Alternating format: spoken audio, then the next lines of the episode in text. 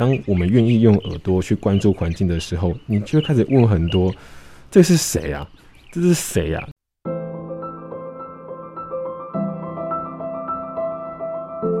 保护听力，沟通无碍，听见让爱升华。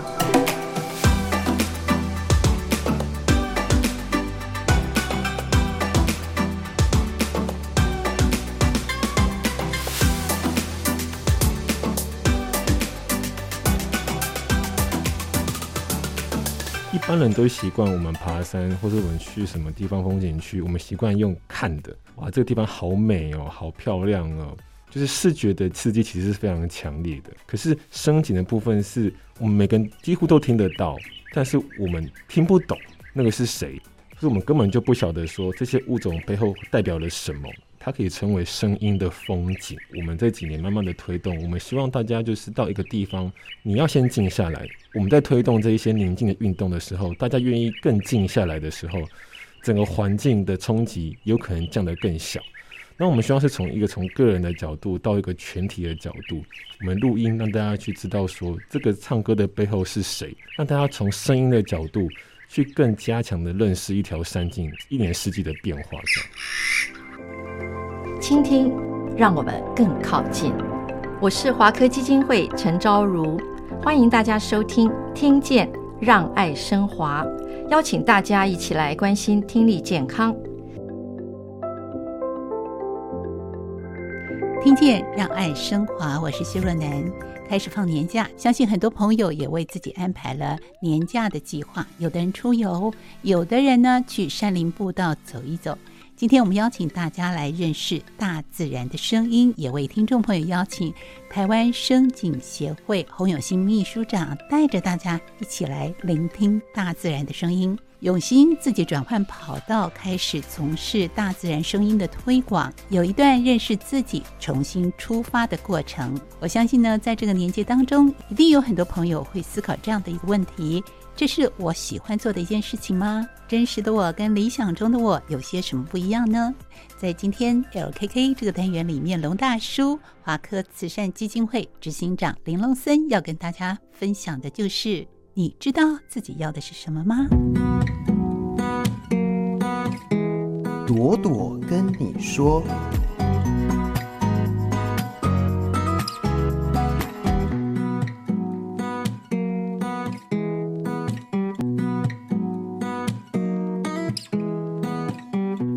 认识自己吗？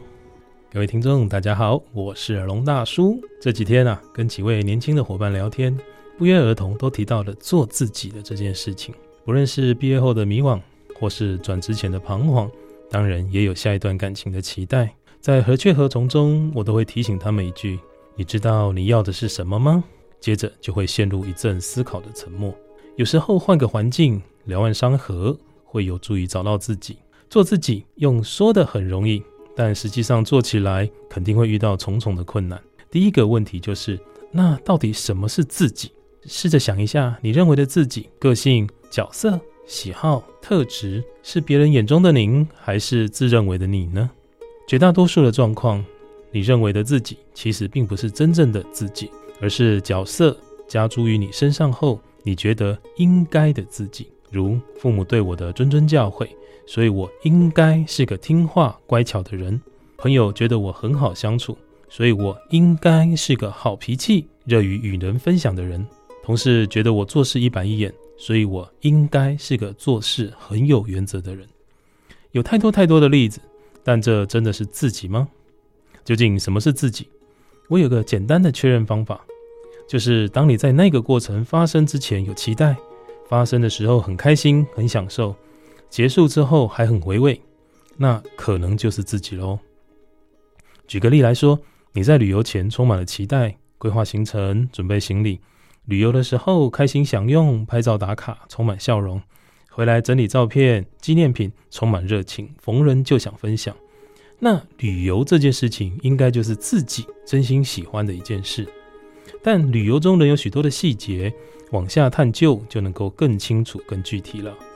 对于自己，我们可以把它分成三个阶段。第一个叫做真实自己，越早探索，越容易找到真实的自我。那是一种纯粹一种出生后老天爷跟父母带给我们的本能，可能是喜欢冒险，可能是天生安静，可能是情感丰富，可能是占有欲强。这时候没有对错，也没有好坏，因为这就是我，这就是自己。年纪越大，受到外在的影响越多，自己的部分就会开始变化与融合，开始有道德的规范，开始有主流与非主流。所谓的好坏对错也会慢慢的出现，虽然困难，但我仍由衷的建议，可以静下心来找寻自己，那个纯粹的自己。有些方法可以帮助引导，让自己的轮廓可以在心中浮现与逐渐清晰。第二个呢，是美好自己，找到自己之后，就可以开始了解角色堆叠后的自己，如生的小孩变成了父亲，开始学习当一个爸爸。照顾孩子的过程中，喜欢照顾了自己，喜欢付出后孩子笑容的回馈，开始觉得原来自己也是能引发所爱、付出真心的人。这或许也是纯粹自己的一面，但因为角色的关系引发或是延伸，让那个自己能够更具体，这就是美好的自己。这个阶段啊，有个重点，就是这个角色是发自内心喜欢的，乐于接受这个自己的。并且愿意延伸及扩及他人。目前呢、大家所认知的自己，大部分都是这个自己。第三个就是现实的自己了。这个自己也是后来角色赋予的自己，可能是工作上，可能是角色安排上，也可能是临时安排。这个现实自己跟美好自己最大的差别啊，就是你并不喜欢这个自己，或是排斥这个自己。任性一点的，可能拂袖而去。有时候看来反而可以体恤自己，大多数呢是选择忍耐，说服自己接受这个角色。表面上看起来正常没事，甚至表现很好，但实际上自己并不快乐。很多匪夷所思的行为，其实也是累积后的结果。再以上一个父亲的角色为例，可能没打算成为这个角色，或是跟想象中差距太大，平时可能忍一忍，但当孩子哭闹，累积的情绪涌上。打骂小孩，或是更严重的行为，虽然遗憾，但就不让人那么意外了。花这么多的时间来谈自己，因为这个是所有问题的根源。如果单从行为面来看，或许有些规律，但终究只是头痛医头的应变方式。知道自己的状况在哪里，目前的反应是哪个阶段所造成的，处理的模式就会完全不同。以工作为例，如果目前遇到的难关是美好自己的状况。那我会鼓励你找各个可以处理的方式来度过，成就感跟收获都会倍增的。但如果是现实的自己，早日离开或是职务的调整，也许是最好的选择。你认识自己吗？倾听，让我们更靠近。我是华科基金会陈昭如，欢迎大家收听《听见让爱升华》，邀请大家一起来关心听力健康。刚才我们听到的是华科慈善基金会执行长林龙森带着我们来认识内心真正的声音。接下来呢，我们来听听大自然的声音。为大家邀请的是台湾声景协会秘书长洪永新。永新您好。你好，大家好。每个人对我们的声音的诠释可能不太一样，像是每天早上我们家阳台一定会来两到三只的朱颈斑鸠，然后运气好的话，也可以看到白头翁和树雀。走到电台的时候，偶尔会看到夜鹭，有的时候也会看到白鹭鸶。生活在都市里，还可以看到这么多的鸟类，也觉得有些小确幸。但是每个人生活的环境不同，对声音的感受和诠释也不太一样。对永新来说，虫鸣鸟叫、大自然的声音，对你来说会是一个什么样的存在呢？大自然的这些声音，其实有一个部分，它可以反映我们身处。这个环境大概会在什么的位置？像刚刚主持人说到说，早上听到有这些的，不管是白头翁、树雀的鸟叫声，它其实可以反映的就是说，至少它的生活的环境可能跟自然稍微还近一些，所以有些鸟还有办法迁徙或是飞到这个地方。嗯哼，或者是说，当我们在都市里面听到了一些外来种的鸟类，比如说八哥。或者一些我们没有听过的鸟音出现在我们的都市当中的时候，其实我们对声音比较敏感的人就会发现说，嗯，是不是有什么样的物种，呃，影响到我们的生活周遭，或者是我们习以为常的台湾的本土种，是不是因为什么样的关系慢慢的变少？所以我们在听到这些声音的时候，其实我们会反映到，就是这个环境是不是有什么问题，或是这个环境是不是非常的好？所以声音其实，在我们看到这些物种之前，它可以先反映出一些环境的特征或变化。这是常我们在关注声音的时候，很直观会直接感受到的部分。这样，比方说你刚刚说的八哥，它其实就赶走了我们的小麻雀部分部分哈。所以我们现在真的要看到台湾本土的麻雀有点困难嘞。呃，其实这个点我之前有问过鸟类的专家，是其实整个台湾统计下来的数量，麻雀其实并没有明显的减少。嗯。加上我自己也有在农村务农的经验，嗯，其实我感觉到有一些的鸟类，包就是麻雀好了，嗯，它其实是分布的位置改变，哦，倒不一定是说它的总数量变少，就是说它可能迁移到不同的地方去了，或者是说都市里面确实它的生存的空间比较比较少，嗯，有一些。威胁，嗯哼，可是农村其实就非常多，多到老人家赶都赶不完。啊、所以说，麻雀变少这件事情，当然它需要更严严密的去做一些统计。但是就我们的感受来说，其实它是有点分布上面的改变这样子。嗯，那在你刚才特别有讲，你家的农地也会还是常常看到麻雀，应该不止麻雀吧？还有很多的声音吧？呃，我们在彰化那边的平原，我们没有靠山，嗯，所以我们出现的物种当然纯粹是以台湾普遍低海拔出现的的鸟种为主。当然，刚才讲到的八哥，它绝对也是会出现，而且量非常的多。但是至少我们还有一些讲到说白头翁、绿绣眼、麻雀等等这些呃平地很基本款的物种，还是有机会听得到跟看得到。这样子，然后其实像刚才讲到麻雀，还有另外一种叫做斑尾鸟。斑尾鸟它在近几年来也开始对我们的这些农业很大很大的一些影响，对，数量也变得非常庞大。会采取一些措施吗？基本上我们顶多就是放一些吓鸟的一些器材而已。现在不用稻草人了吧？有用啊，我有用，大概只有我在用而已，可是没有什么用。因为现在鸟类的学习力其实很强，它大概很快就可以知道说这个东西不是人，嗯，它的变动性是有限的，所以它很快就适应到这个地方的改变，很快就回来了。它的本能会找到适合他的地方。那当然，大自然都市里面都有各种不同的声音，所以我们来解释一下，对听众朋友来说，如果他第一次听到“声景”这两个字，声音的声，景物的景，我们怎么样去解读它？它应该不是只有大自然的声音，对吧？一般来说，我们一定会先最简单的字面上，就是说它它可以称为声音的风景。一般人都习惯我们爬山，或者我们去什么地方风景区，我们习惯用看的，哇，这个地方好美哦，好漂亮哦，就是视觉的刺激其实是非常强烈的。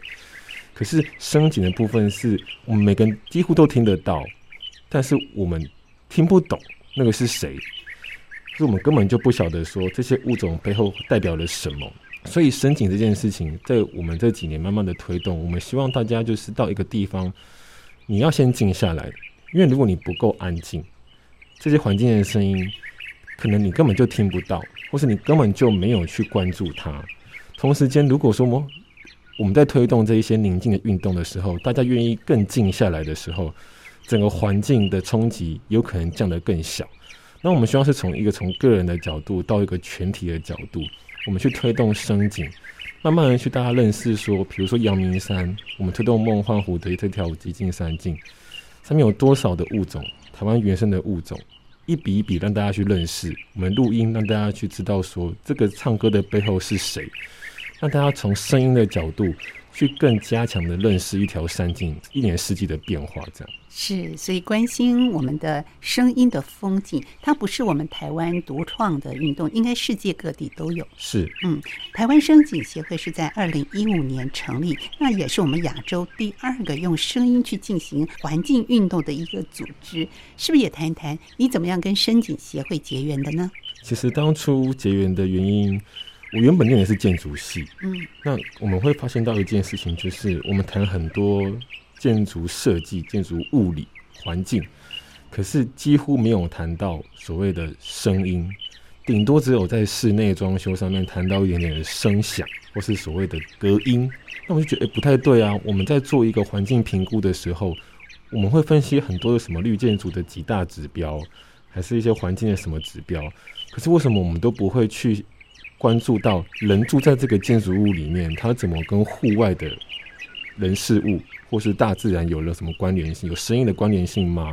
这几乎我们没有在谈这件事情。嗯，那很刚好在二零一五年吧，范钦慧老师就出了一本书，叫做《抢救寂静》。那我读了这本书之后，其实就是一个很单纯的觉得说，哇，台湾有人在做这件事情。那如果我可以加入，可以一起贡献一点自己的心力，那该有多好！这个念头就很巧，有一天范老师就在网络上发起自工，需要自工来协助一群视障的朋友在大屯山做一场的呃走读，那我就报名了。就是一个很简单的机缘，所以我加入了声景协会。从那时候开始去关注，原来声音是这样子的一个方式，可以去做环境教育的推动。这样的一个结缘啊，环境的走读，然后参与志工，加入到台湾声景协会。是。那刚才讲的范清辉老师也是声景协会的创办人，也是理事长，长期二十多年来啊，都非常关注自然的声音。是。可是我们刚刚讲说，除了大自然的声音之外，都市的声音很多很多声音，甚至有的声音对我们来说变成是噪音。所以你刚才提到的这个极静的声音，或者是极静的感觉，也是你们推动动的一项活动吗？我们是不是先把这个极尽山境的计划来跟听众朋友说明一下？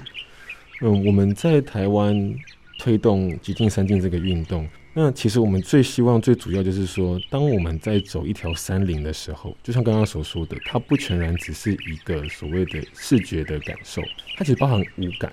那五感里面的听觉是我们要谈最重要的部分。为什么会这样谈？是因为当我们没有去关注身边这些发生的物种的时候。其实我们在走一条山径的时候，我们可能嘻嘻哈哈的，甚至我们很多人甚至带着所谓的录音机在播放一些广播电台的节目，边走边放，还是放一些摇滚乐。嗯，可是他都没有去发现到说，其实这块山林的主人可能是这些动物们。可是当我们去的时候，我们没有办法把自己静下来，除了说你你没有达到一个让自己。真正静下来休憩的一个行为，你也没有让这边的物种得到更好的一个休息的状态。所以说，我们在推动极静三静的时候，是希望当我们都市的人移动到像我们第一条，就是在那个阳明山的梦幻湖，嗯，到这个地方的时候，你只要静下来，它的分贝数可以降到大概有三十以下左右的一个 dB 值，它是一个非常非常安静的状态，你可以听到湖面传来的台北树蛙、富斑蛙。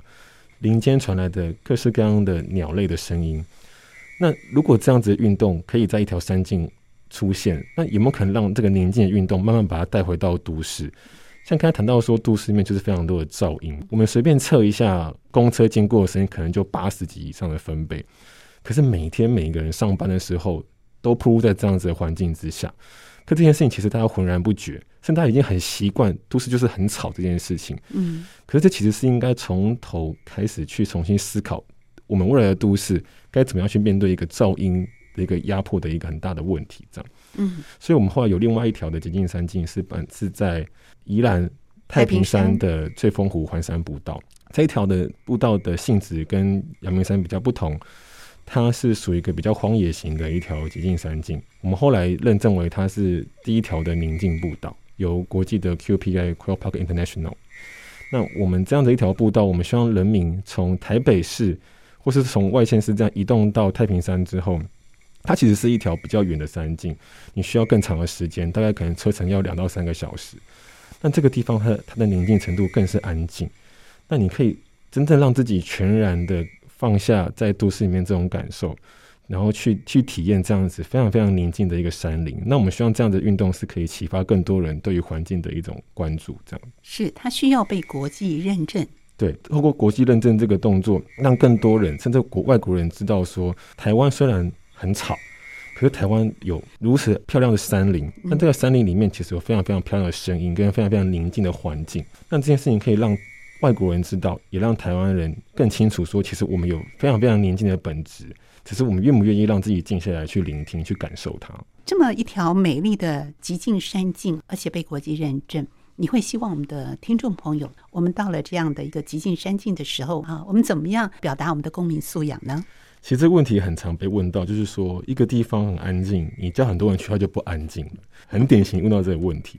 可是其实我们可以发现到，在这一两年来。嗯慢慢有越来越多的可能是旅行社或是去的人，因为其实我们在路口就有放置了一些非常漂亮，可是又很低调的解说牌。我们是用一种邀请的态度，嗯，就让大家知道说，你从这个点开始往内走，它就是一个新的开始，它是一个跟环境连接的新的一个启动。所以有些解说员也开始慢慢的在解说说，好，我们从现在开始，大家就先不要讲那么多话。我们先感受为主，然后走进去，因为这条路其实也没有很长。那其实它最主要的一个心脏地带是经过翠峰湖之后，往里面的那个次森林里面这样走进去的那一段，到奥陶纪台原。嗯，这边因为它有非常非常丰富的泥炭苔藓在底，在我们脚底下，然后又刚好这边又是一个云雾带的地方，所以它可以营造出非常更加更加宁静的一个场域。所以很多人其实走到那边，你根本就不用听人解释说它有多漂亮跟多丰富，因为那个环境就直接用安静告诉你，它非常的优美。那其实去我们带了很多活动，带着民众走上去，其实你根本不用告诉他，他走完之后就知道你在说什么了。那加上我们现在看到 IG 上面越来越多人在做这条山径的打卡的动作，嗯，而且他们还会附加上很多。他对于这个山境的宁静的那种喜悦感，那我觉得这是一个很好的开始。但我们不可能规范说每个人都一定要闭嘴，你只要讲话我就罚钱。但我台湾不会做这件事情。可是我们发觉这样的运动其实是慢慢的在在萌芽当中。而且其实我们在这条山径上面，我们偷偷都放了一些很小、很宁静的小指示牌在脚边。有些人就慢慢的去找那一句话一句话去探讨，说到底里面有多少句小提醒在我们的脚边。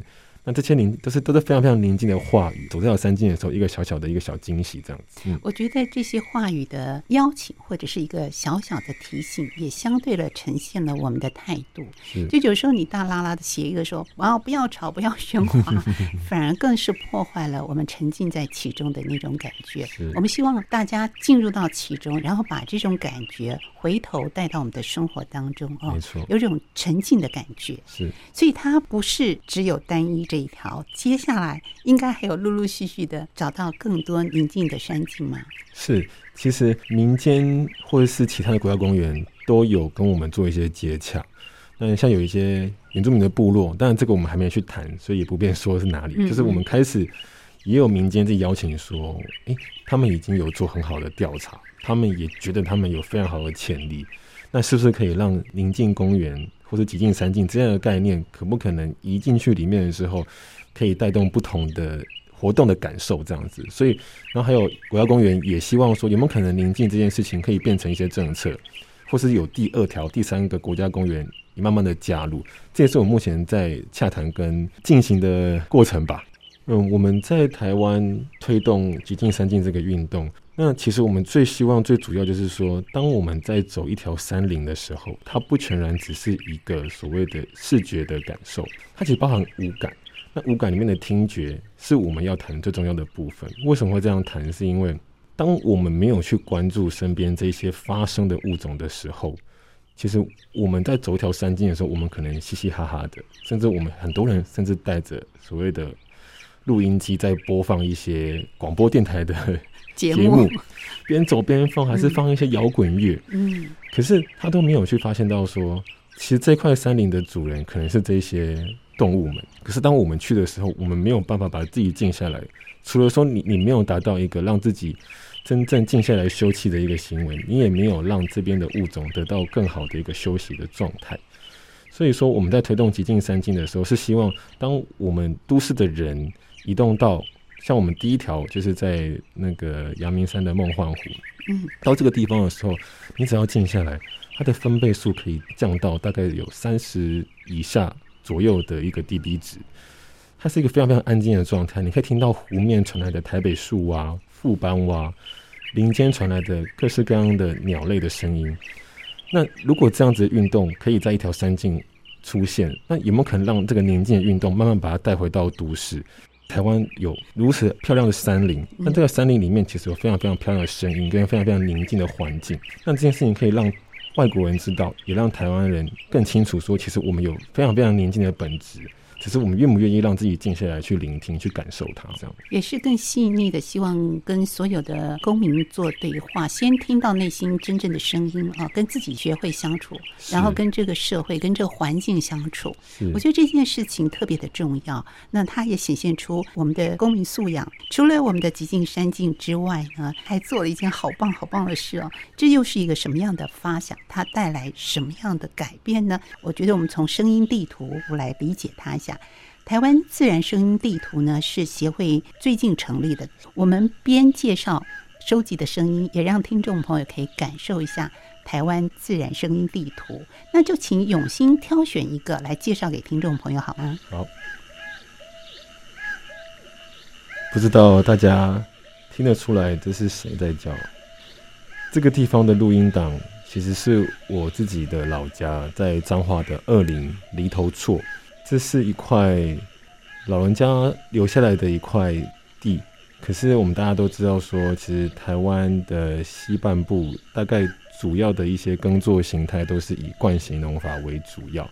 可是在这四年前，我开始把这块田接回来我的手上，我开始慢慢的，应该说我立即的就把它改为自然农法，没有再施予它任何的化学的什么农药肥料，连有机肥我都没有给它。那这样的一块田，经过四年慢慢的累积，嗯、虽然我们知道，因为七地可能因为很多的农法的关系，导致于友善农地比较破碎，所以我们可以听到有一些蛙类的声音的种类其实比较少。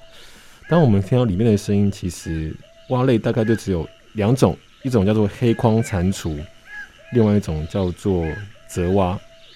那还有后面我可以听到一种鸟的叫声。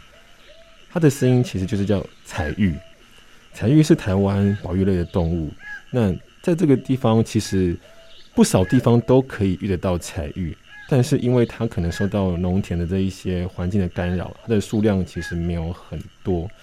那在我的田里面，尤其在我第三年开始，我突然偶尔就会在我的田间发现到，哎，这边怎么会有一窝的蛋？明天又看，哎，那边又又一窝的蛋。一年下来。应该不是一年，一季下来，我就看到大概会有四巢左右，那一巢里面大概就三到四颗，所以这样一年下来，我的田里面搞不好就十几只的彩玉宝宝跑出来。嗯，对，所以这个是我这几年下来觉得蛮惊喜的部分。那这跟声音的关系是什么？我从第一年开始接下这块田，其实你拿录音机去录它的时候，你可以听到一个田的夜晚是静悄悄的。那静跟我们刚刚讲的寂静完全不一样，那个静有点偏向死寂的静，其实那是有点令人害怕的静。嗯，可是当我们透过一些新的农法，比如说我们让土地不要翻耕，让更多的这些不管是微生物或昆虫有更长的时间可以活在土壤上面的时候，那其实你可以从夜晚里面听到更多更多更细致的蟋蟀呀、蝼蛄啊，或者我们刚才听到的彩玉在求偶的声音。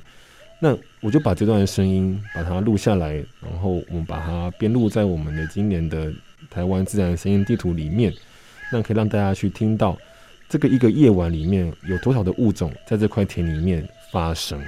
所以它是在晚上来录下来的，而且是在这块地已经用自然的耕法超过几年呢？会有这样的声音？超过四年的时间。你一开始去的时候有静下心来听听晚上的声音吗？是非常寂静的，就是很安静。你可以甚至可以指出说，哎、欸，左前方大概十公尺有一只虫在叫，你可以很明确定位出来，因为它就是一只两只在叫而已。可是当我们这样子友善对待土地之后，其实一块地的健康与否，声音是听得出来的。所以慢慢的、慢慢的，我们去观察，至少我们从一块田开始去关注它，看土地可以回给我们多少不同的声音，这样子的一个关注，这样子。嗯哼，当这些声音都回来之后，它也象征着这块地有不一样的改变。那这些改变会影响你原来要种植的这些农作物吗？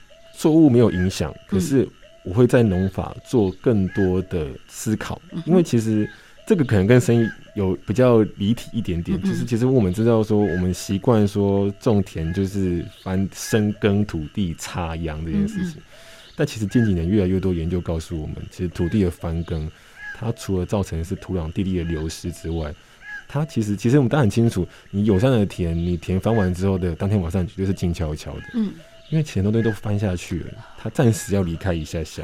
哦，所以有国外开始更多的免耕的农法，但我们今天不讲什么叫免耕，那太复杂。嗯，就是对土地更友善的一些方式。嗯哼，那其实我们根本不用讲太多的论述，因为你只要真的更友善、更平和的对待土地，它的生命就会一直在那边叫给你听。它很简单，我们根本不用讲太多理论，就是这么简单的道理。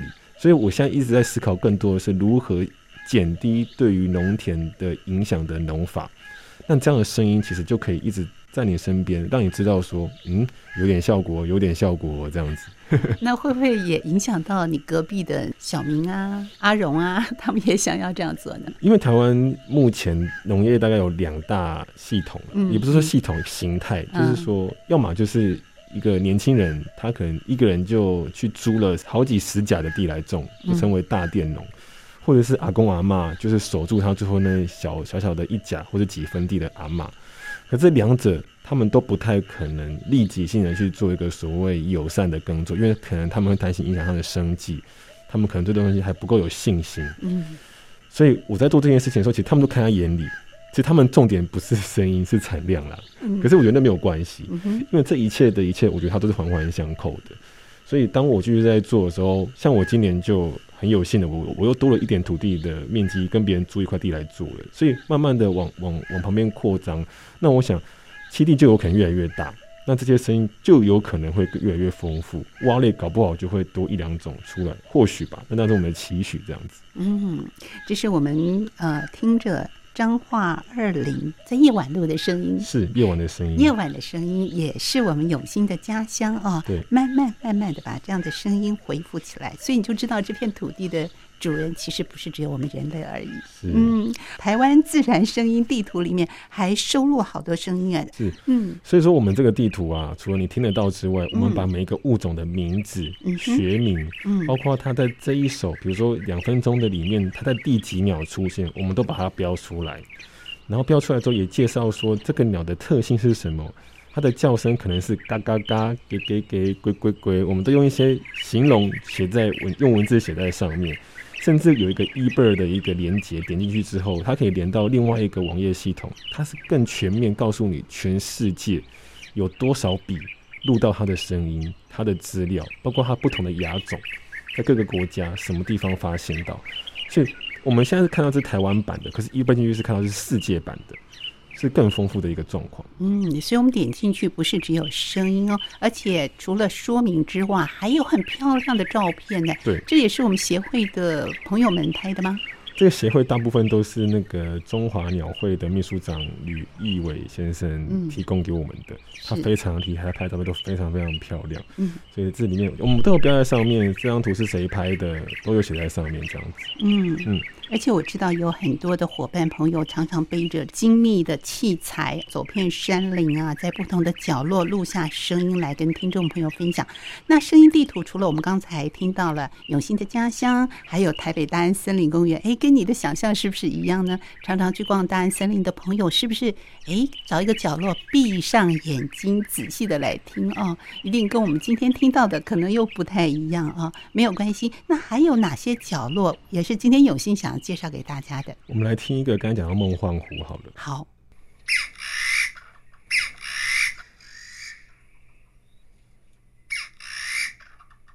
我们可以听到远方跟近处都有很大声的这种鸟的叫，它叫做台湾竹鸡，也是我们常常在爬山的时候，突然间它在你的脚边，突然间会窜出来一对，或是妈妈带小孩。